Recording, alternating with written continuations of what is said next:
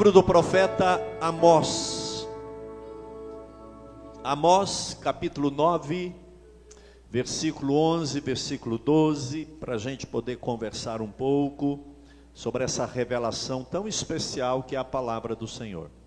Se no decorrer da semana de tempo você tiver, acesse a ministração de hoje de manhã. Uma palavra abençoadora, uma palavra edificante, uma palavra que traz muito crescimento.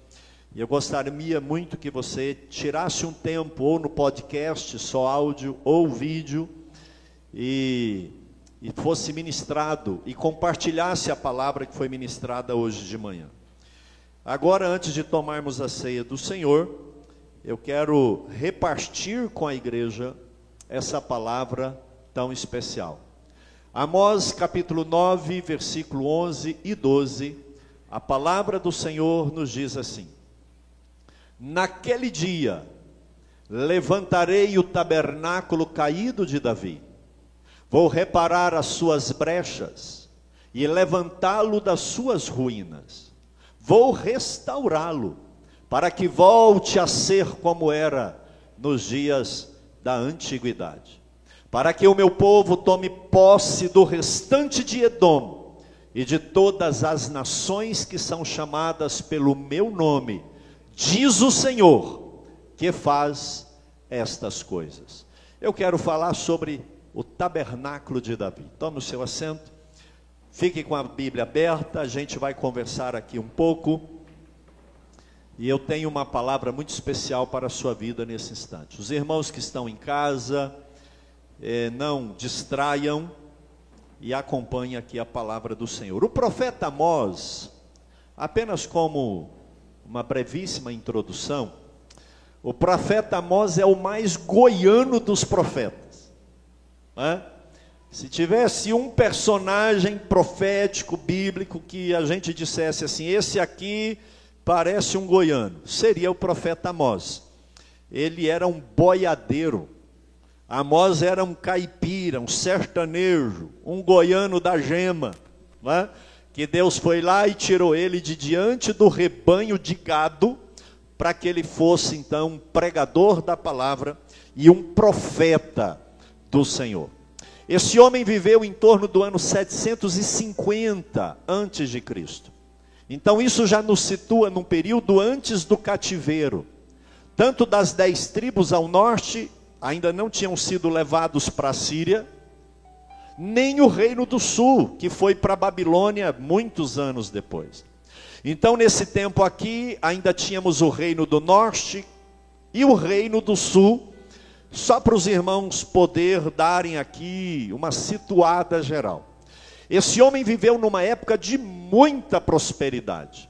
Foi uma época que tanto o reino do norte quanto do sul ia muito bem porque não havia uma ameaça iminente política de ataque, não é?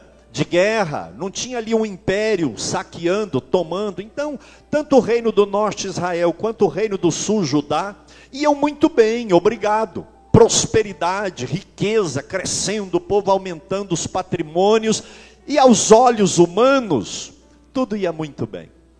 Só que Deus levanta o profeta Amós e ele vem com uma palavra de exortação. E ele fala especialmente porque as pessoas estavam ficando ricas através de um enriquecimento injusto, especialmente pela prática de muitas injustiças sociais.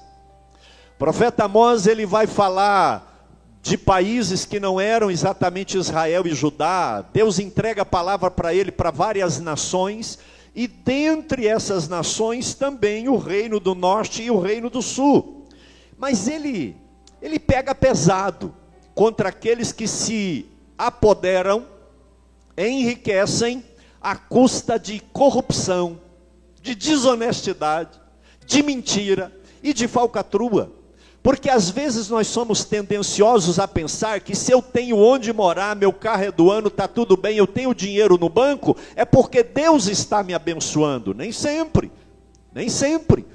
E Deus chega a dizer aqui que, olha, eu não quero o culto de vocês, eu não quero a adoração de vocês, o sacrifício de vocês não me interessa, porque era um povo que se dizia rico, como a igreja de Laodiceia, mas espiritualmente era um povo que estava paupérrimo, era um povo que não tinha vida com Deus, era um povo religioso. Sabe aquele religioso que vai no culto, que vai na missa, que vai no templo, eu tenho que tomar ceia, e ele fazia tudo aquilo de maneira mecanizada, automática.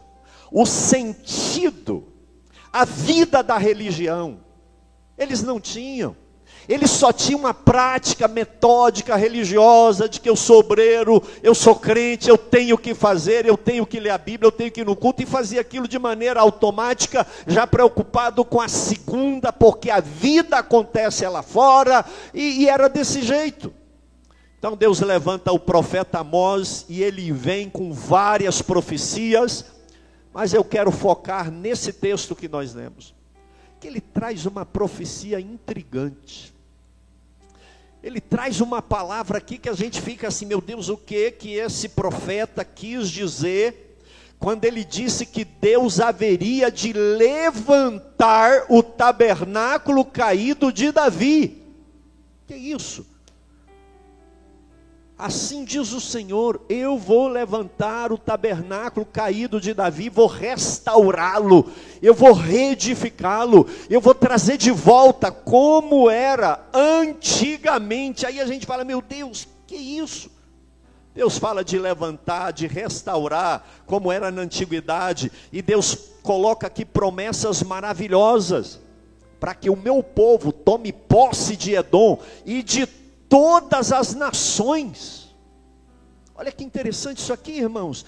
A gente já vê aqui uma visão de que Deus não faz acepção de ninguém, de pessoas, porque não é exclusivo para Israel e Judá, é para todas as nações. Deus diz: olha, todo mundo que clama pelo meu nome, não interessa a etnia, não interessa a nação, se é brasileiro, europeu, africano, se é judeu, não importa de onde é, se clamou pelo meu nome, ele vai frequentar o tabernáculo caído de Davi que eu vou levantar. Mas, gente, qual o interesse de Deus nisso? Qual uma promessa? O que tem a ver isso aqui com a igreja? A consequência é muito positiva. Deus fala: Eu vou levantar para tomar posse, para que as nações clamem pelo meu nome. Mas eu quero te levar para uma viagem. A gente vai contar uma história aqui, e para que você entenda o que é o tabernáculo caído de Davi, e que Deus promete restaurar, e o que que isso tem a ver com a igreja. Vamos lá então. Nos tempos dos juízes, nos dias do profeta sacerdote Samuel, a Bíblia diz que os filisteus atacam Israel. E aqui as doze tribos ainda estavam unidas. Eu voltei no tempo. Amós é do ano 750, eu voltei no ano 1000, no ano 1100, 1050 antes de Cristo, antes de Davi. Então, profeta, sacerdote e juiz Samuel é que governava as doze tribos, ele julgava, na verdade, não era um governante, era um juiz. E os filisteus atacam, mas o povo estava numa frieza, numa idolatria, numa situação terrível, que começa a perder a guerra. Aí, quando a coisa ficou feia, alguém deu a brilhante ideia: vamos trazer a arca para o campo de guerra. Porque a arca é o símbolo da presença de Deus, e se nós trouxermos aqui, Deus vai dar vitória para nós. Correram lá no tabernáculo de Moisés. Ei, não de Davi. Foram lá no tabernáculo de Moisés e tiraram a arca do lugar santo dos santos e levaram lá para o campo de guerra. Ficou ruim. Perderam a guerra. E os filisteus levaram a arca para Filiste. Meu Deus do céu, que situação terrível. Os filhos do sacerdote morreram. Quando ele ficou sabendo, ele saiu. E foi exatamente nesse texto, nesse tempo aqui, que, que é dito Icabode. Foi-se a glória de Deus de Israel. Porque a arca era o símbolo da presença, da glória. Era o símbolo ali do, do lugar mais santo, ele estava no santíssimo lugar, e agora ela estava na mão dos inimigos. Irmãos, esse negócio de amuleto, na frente, atrás, penduricado, isso não funciona. Quem não tem vida com Deus, amuleto funciona para feitiçaria, para macumba. Esse negócio de eu vou pôr dentro do chapéu, no pescoço que me protege, no painel do carro. Quem não tem vida com Deus, amuleto, isso não funciona. Para crente, não. Nem a própria arca resolveu o problema deles. Os filisteus levam a arca para Filiste. Chegando lá, eles levam a arca para Asdod e coloca a arca no templo de Dagon. A estátua do Deus está lá, Dagon, e eles colocam a arca do lado. Chega lá no outro dia cedo, a, a, a estátua de Dagon estava com o rosto atolado no chão. Caiu. Uai, mas que isso? Puseram de pé. No outro dia chegou lá, caiu e toda quebrada. Oh, meu Deus, esse negócio tem alguma coisa errada a imagem, o, o ídolo, não permanece diante do pé daquilo que representa a presença de Deus. Mas o pior estava por vir. Começou a aparecer tumores nas pessoas. E as pessoas que moravam em Asdod começaram a ser feridas de tumores. E alguém disse aqui: olha esse negócio aqui, ó. Desde que trouxeram essa arca, o nosso Deus caiu e essa doença alastrou para todo mundo. Pegaram a arca e mandaram para Gate, segunda cidade lá na Filístia. O povo de Gate falou: pode mandar para cá que nós não temos medo. Na hora que o tumor pegou, e vai um, vai outro, e aquela coisa terrível. O povo de Gate falou: olha, isso aqui não pode ficar aqui também não. Vamos despachar, vamos mandar para Ecrom terceira cidade, lá na Filístia. Quando o mensageiro chegou em Ecrón e disse: Olha, a arca está vindo aqui, o povo já sabia, não tinha zap, rede social, não, mas a, a notícia corria. Eles disseram: Nós não queremos esse negócio aqui, não.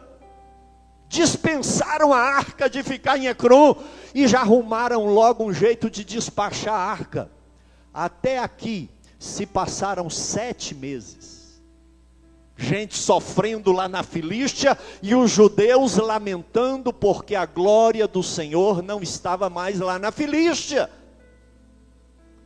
O povo de Ecrón falou assim: ah, esse negócio vai ficar aqui não. A Bíblia diz que eles ficaram com tanto medo que eles deram um jeito lá, mas eles fizeram uma prova. Irmãos, olha que coisa tremenda. Se for Deus mesmo dos, dos judeus, dos israelitas, o que que nós vamos fazer? Nós vamos pegar duas vacas recém-paridas, e é interessante o contexto aqui do próprio profeta, né? Porque os filisteus pegam duas vacas recém-paridas, daquela ciumenta com bezerro. Os vaqueiros aí já sabem do que, que eu estou falando. Pegaram duas vacas, colocaram num carro de boi, colocaram a arca dentro do carro de boi e deixaram os bezerros amarrados lá em Ecrom. E eles disseram o seguinte: se Deus estiver nesse negócio, essas vacas vão sumir abandonando os bezerros e não vai voltar mais. Se não for, é coincidência. coincidência? A Bíblia diz que as vacas foram berrando chamando o bezerro. É, mas foram. Não erraram o caminho. E largaram a cria para trás. Olha que coisa, irmãos. E os filisteus viram aquilo e falaram assim: Meu Deus do céu, sem tocador. Elas foram sozinhas na estrada, sem erro. Saíram da Filístia e entraram na terra de Judá. Quando foram passando em Bet-Semes, no território de Judá, que era uma, uma, uma região onde moravam os levitas, era uma cidade dos levitas. Uai, cadê o carroceiro daquele carro ali? Cadê o boiadeiro que está tocando aquelas vacas? Uai, rapaz, cadê? E elas vamos parar, que chegaram lá, que foram parar. Ô, oh, parou, olhou lá. A arca da aliança dentro da carroça. Oh, chama os levitas, os sacerdotes. Eles pegaram aquela arca, irmãos, e levaram para Betsemos e guardaram ali. Beleza. A notícia correu: olha, a arca chegou. Que bom!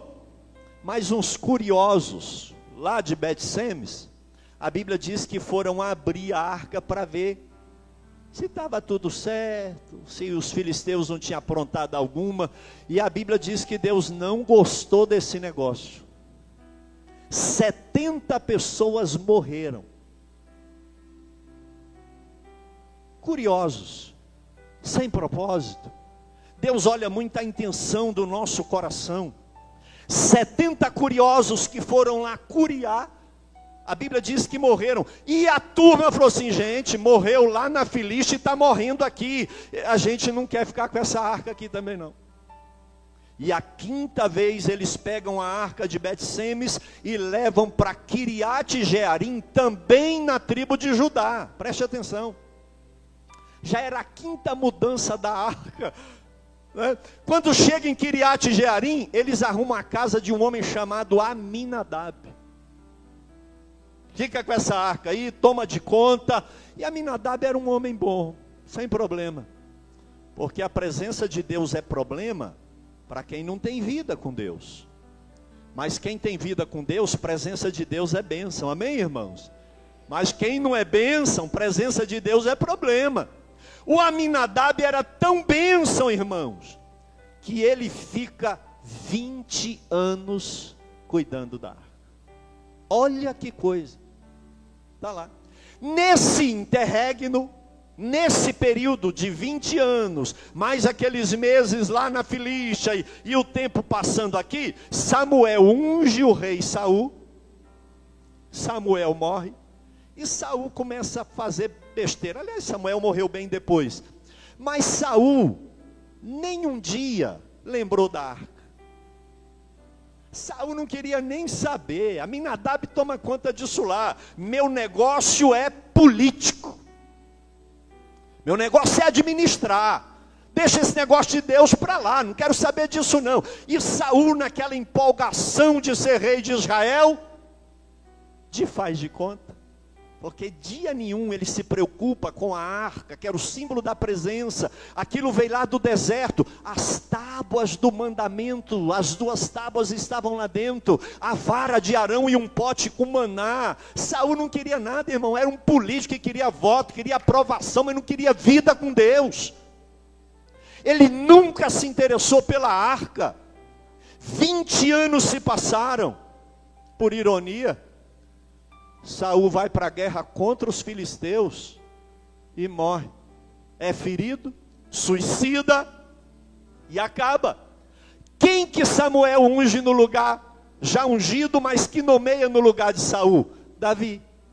Agora entra Davi.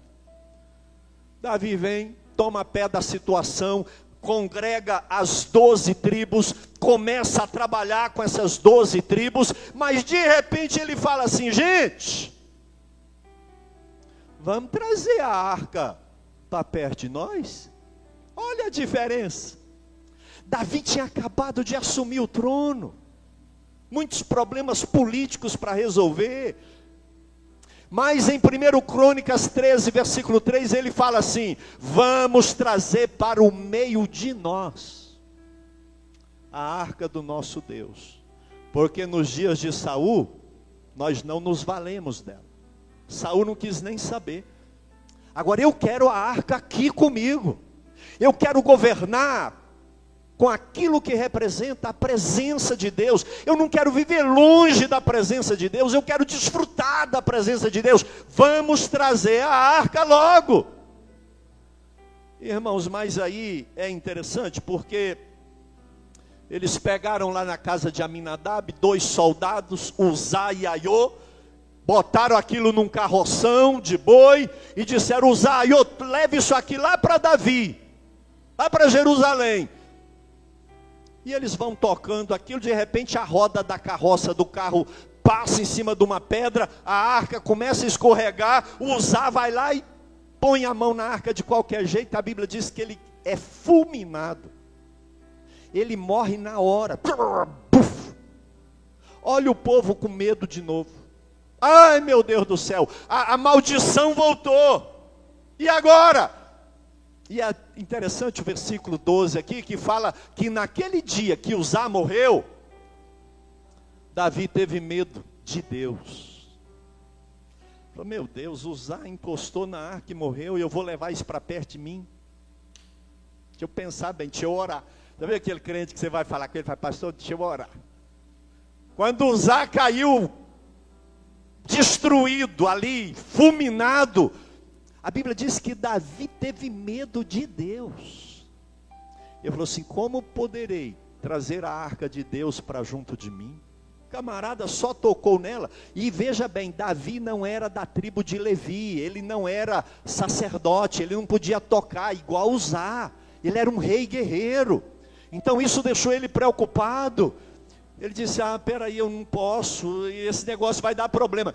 Pegaram essa arca aqui, irmãos, e levaram para o sexto lugar, casa de Obed-Edom.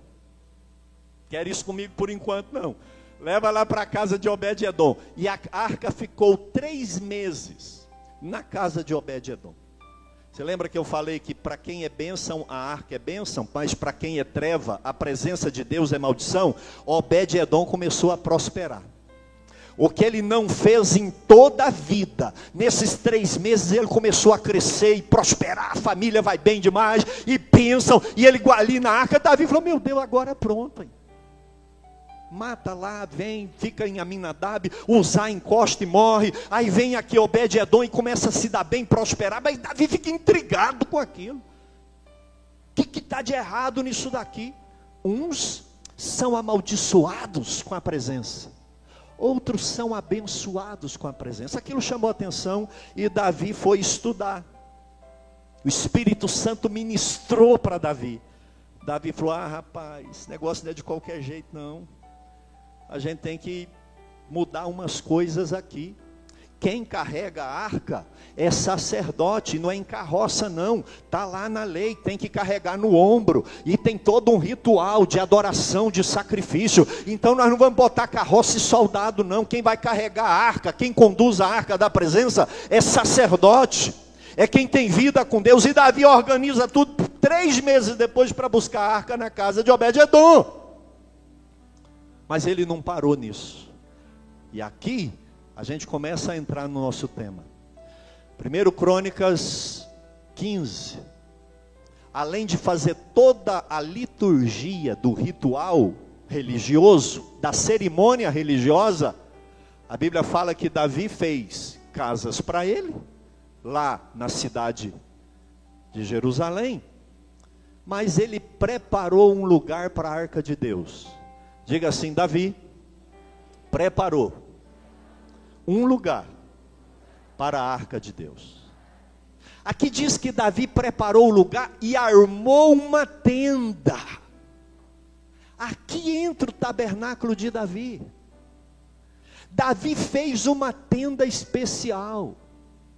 Ele disse: Eu não vou levar para o tabernáculo de Moisés. Olha o atrevimento, olha a ousadia. Nós vamos fazer um tabernáculo é uma tenda nova. Eu vou preparar esse lugar aqui. E quem vai trazer serão os sacerdotes. Aqui entra o tabernáculo de Davi, que Deus profetizou com Amós. E que a gente está começando a querer entender aqui o fio da meada. Agora a coisa muda. Agora foi tudo diferente. Pegaram a arca na casa de Obed-Edom, ninguém morreu, porque quem é bênção, a presença de Deus é bênção, mas quem é treva, a presença de Deus é treva. Por isso que quem está em pecado foge de Deus. Adão e o pecador, ele fala: Eu vou sair fora, porque em pecado enfrentar Deus não é um bom negócio. E os sacerdotes vêm, a história é linda, eu te recomendo a ler capítulo 15, 16, e eles vão com a arca, todo aquele ritual. Davi empolga, fica alegre demais e começa a dar umas piruletas, umas cambalhotas, umas estrelinhas. Só que a roupa era uma saia. E o homem estava sem roupa íntima. E ele pulava, irmão, e fazia assim, pulava, e o povo, oh, as vergonhas do rei estão aparecendo. Mas Davi estava empolgado, ele não queria saber de nada, não. Aleluia, pulava num pé só e, e e, e nas estradas, indo lá para a tenda que ele fez, ele, ele, ele, ele exagerou. Verdade foi essa. A mulher dele lá da janela do palácio viu Mical, viu ele com aquela extravagância, para que isso? Se esse crente precisa adorar desse jeito, olha lá, precisa disso não. E a Bíblia diz que ela rejeitou o que Davi fez. Deus pesou a mão contra ela, ela nunca teve um filho. Porque Deus se agradou da adoração extravagante de Davi e não da frieza crítica do coração de Mical. Nossa, mas que mão barulhenta, que isso, né? Cada um adora de um jeito, cada um tem uma sensibilidade, né? Cada um está adorando a Deus, deixa, sem problema. Quando Davi chega, ela censura Davi, os irmãos conhecem muito bem a história, mas aqui, irmãos, a coisa muda. Tem danças, tem louvor, tem adoração. Quando a arca chega lá na tenda, ah, isso aqui eu tenho que ler com vocês. Capítulo 16, versículo 1. Levaram a arca de Deus e a puseram onde? Aonde, igreja? Mas espera aí, não tem o lugar santo dos santos lá no cantinho com véu tampando? O tabernáculo de Moisés não era o, san, o átrio, o lugar santo, o véu e o santo do santo. Mas a tenda de Davi é, do, Davi é doido, ele não pôs véu, ele colocou a arca no meio. A tenda dele era uma tenda e a arca ficou no meio. Ele colocou a arca no meio da tenda. E ele fez uma escala de adoradores por 24 horas. Eu quero louvor e adoração para Deus. Ele fez uma escala que os cantores, Amaro, Keila, 24 horas, ministrando, não é cantando não, ministrando, adorando. E três horas da madrugada, o camarada levantava para apartar as ovelhas e levar, mudar de pasto, sei lá o que. Tinha levita, adorador e gente lá ministrando e adorando 24 horas por dia, sete dias por semana, 30 dias por mês, 12 meses por ano. É para adorar a Deus, mas é para adorar de com força. E outra coisa, qualquer um podia chegar ver a arca e adorar, inclusive não judeus. Essa é a tenda de Davi. Esse é o tabernáculo de Davi. Foi um momento de um avivamento. Jerusalém ficou leve. Nas ruas todo mundo adorava e cantava. Vou lá adorar a Deus. E o culto ficou um culto gostoso. Não era aquela frieza daquele devocional de botar a mão na cabeça do bode, matar o bode, derramar o sangue, sacrifica, põe fogo e leva lá. O sacerdote, uma vez por ano, vai lá na arca. Que nada! Estava no meio. Qualquer um que clamasse o nome de Jeová do Senhor podia ir lá e presenciar a glória da presença de Deus.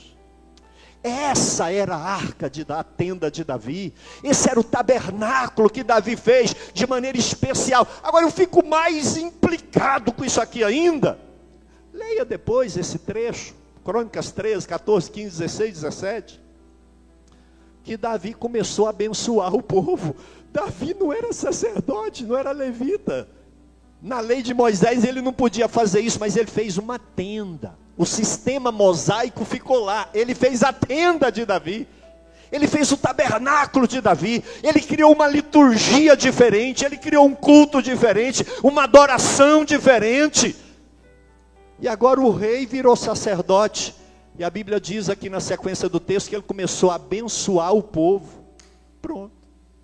Davi abençoa, vem cá, põe a mão, eu te abençoo e quero ministrar. Davi começou a abençoar, e ele celebrou ali um tipo de ceia, com carne, pão e vinho, e dava comida para as pessoas. pessoas, irmão, foi um avivamento, uma coisa extraordinária. É esse o tabernáculo de Davi. Quando Deus fala aqui para Israel, que haveria de levantar o tabernáculo caído de Davi. Deus está dizendo que aquela religiosidade fria, aquele ritualismo, aquela religião sem vida, Aquele negócio de ter um cartão de membro e vir para a igreja, mas não ter vida com Deus, isso não agrada a Deus. O que Deus quer é, na simplicidade da nossa vida, pessoas que tenham comunhão com Ele, pessoas que sintam Deus, pessoas que falam com Deus, pessoas que ouvem Deus, pessoas que não estão confiadas num sistema religioso mas que estão confiadas no Deus da religião. E querem ter vida com Ele, querem chegar junto dEle. E Deus está dizendo: vai chegar um tempo, vai chegar o dia, que eu vou restaurar o tabernáculo caído de Davi. E é interessante porque no capítulo 17, Deus faz aliança com Davi. Não temos tempo de falar nisso, mas leia, por favor. No capítulo 17, Deus faz uma aliança com Davi, o profeta chega e fala: Davi, assim diz o Senhor. E Deus fala que o descendente de Davi haveria de fazer a casa de Deus. E esse descendente de Davi, que haveria de fazer o tabernáculo de Deus, não é outro senão o filho de Davi, que veio e faz o verdadeiro tabernáculo e templo de Deus, que sou eu e você. Simples. Mas a arca está no centro, e tem adoração, e tem vida com Deus. Deus faz uma aliança com Davi, essa aliança do capítulo 17 é linda. O seu descendente vai sentar no trono para sempre, e vai reinar eternamente, e ele vai me fazer casa morada eterna. Jesus não fez nenhum prédio, nenhuma catedral, mas ele salvou vidas, que são templo do Espírito Santo de Deus. E nesse tabernáculo de Davi, não tem discriminação. Nós lemos a profecia. O meu povo vai tomar posse de Edom e de todas as nações. O Brasil está dentro disso. Nós somos povo de Deus, casa de Deus, tabernáculo de Deus, porque Cristo nos fez, dentre todas as nações, morada e habitação do Espírito Santo de Deus.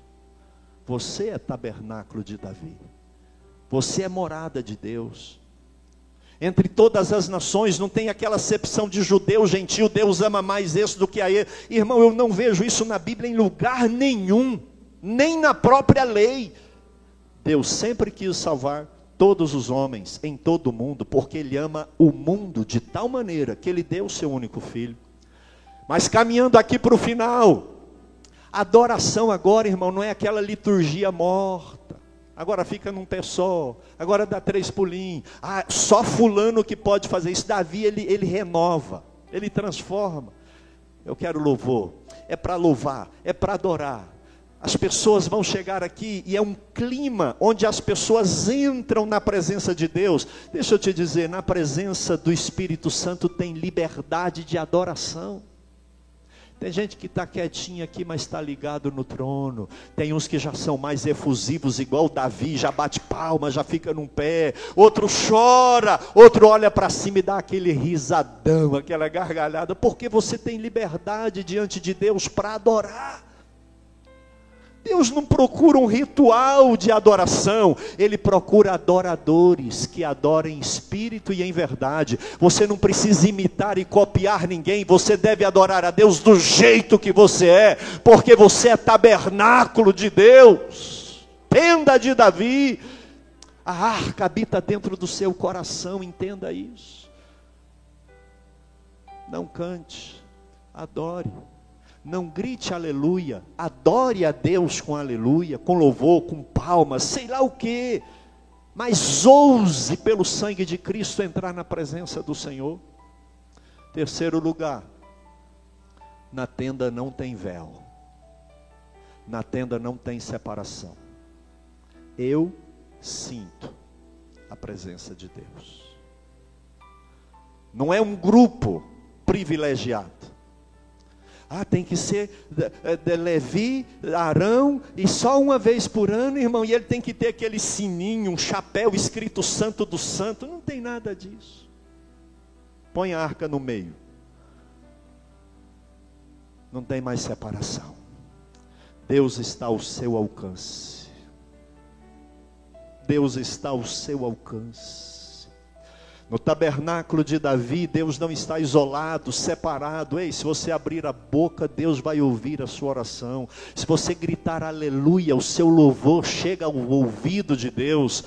Porque não tem separação. Você não precisa de um guru gospel, de um coach pegar na sua mão para levar diante de Deus. Na tenda, no tabernáculo de Davi, a arca está no centro.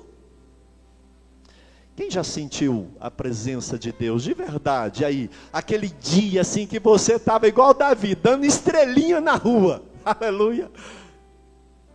Pergunta para quem está do seu lado: por que parou, irmão? Parou por quê? Quem mandou você guardar a rede? Deus tem tanto prazer que ele profetiza aqui: eu vou levantar o tabernáculo de Davi porque não é a suntuosidade do templo de Salomão que me agrada, é a simplicidade da tenda de Davi. Harash dekol defai. Deus ele se agrada de um crente genuíno, que lê Bíblia, que ora, que tem uma vida de santidade, que mesmo no meio da dor canta hinos, que o prato do pecado de Satanás está ali na frente, mas ele fala: o sangue de Jesus tem poder, eu vou desviar disso, com simplicidade no dia a dia, mas com cristianismo verdadeiro. Não tem separação entre você e Deus, a não ser uma vida de pecado, de mentira, de corrupção, de faz de conta. Mas tenda de Davi, tabernáculo de Davi, a arca está no centro. Eu quero que você fique de pé em nome do Senhor Jesus. Nós temos que tomar a ceia. É esse tabernáculo que Deus promete restaurar. E Ele vai trazer bênção para todos os povos e nações para todas, todas as nações. Deus tem bênção para a sua vida. Não viva sem a presença do Senhor.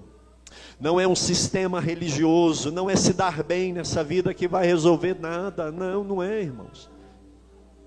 Agora deixa eu te dizer algo mais poderoso. Psiu, escute aqui. O dia de Pentecostes veio 50 dias depois da ressurreição de Cristo. Teve a Páscoa. 50 dias depois, o Espírito Santo desce. Olha aqui, entenda isso. Só que lá era só judeu, samaritano ali, e gente de Israel. E os próprios apóstolos acreditavam que igreja e Espírito Santo era só para judeu. Sabia disso? Os apóstolos eram judeus. Mas teve um problema, irmão. De repente, o Espírito Santo começou a batizar gente que não era judia. Cornélio, centurião.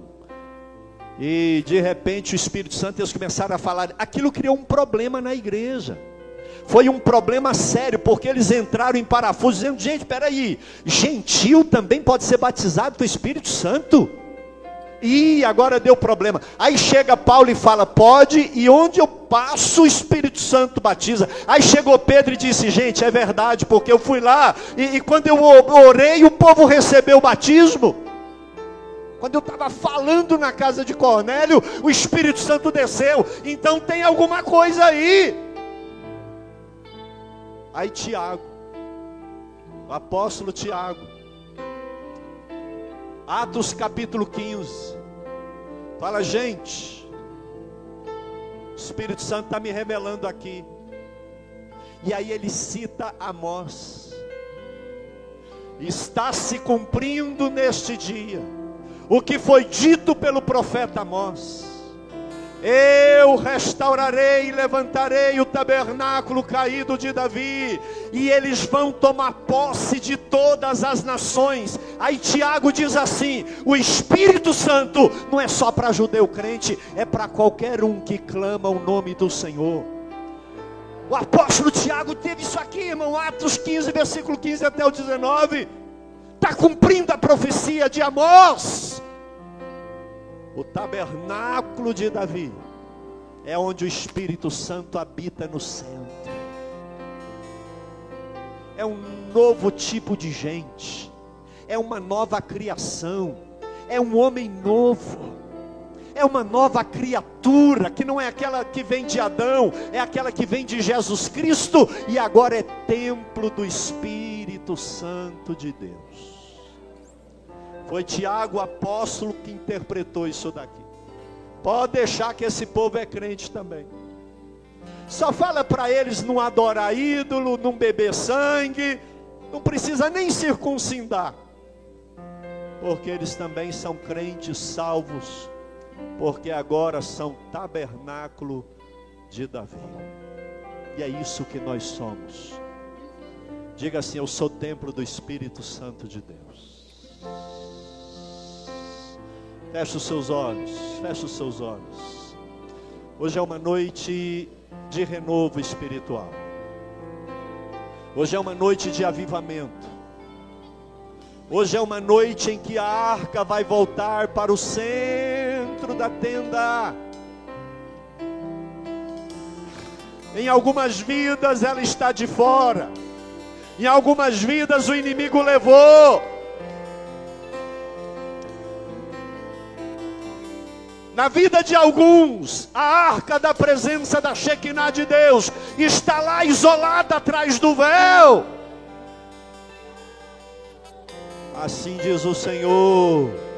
É no centro, meu filho, é no centro. É no centro da sua vida. Antes de Baal, antes de Mamon, antes do mundo, antes do pecado, é no centro da sua existência que deve estar a presença doce do Espírito Santo de Deus. Enquanto a equipe vai ministrar aqui uma canção, eu quero que você adore.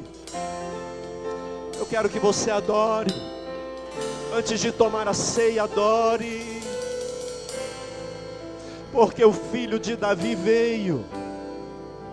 E ele nos fez tabernáculo de Deus.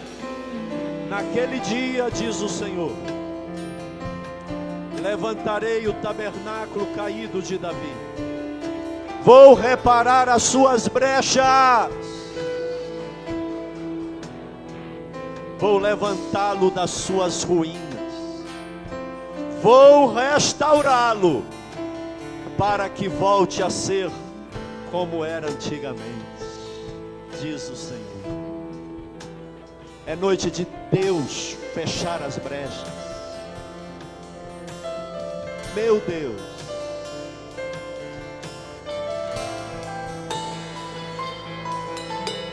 Levantar ruínas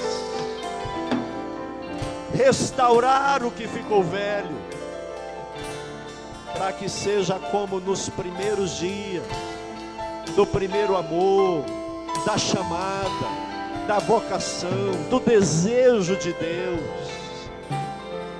É isso que Deus tem para nós, irmãos, nesses dias. O Espírito Santo está disponível Vamos colocá-lo no centro da nossa vida. Vamos viver um estilo de vida cristão.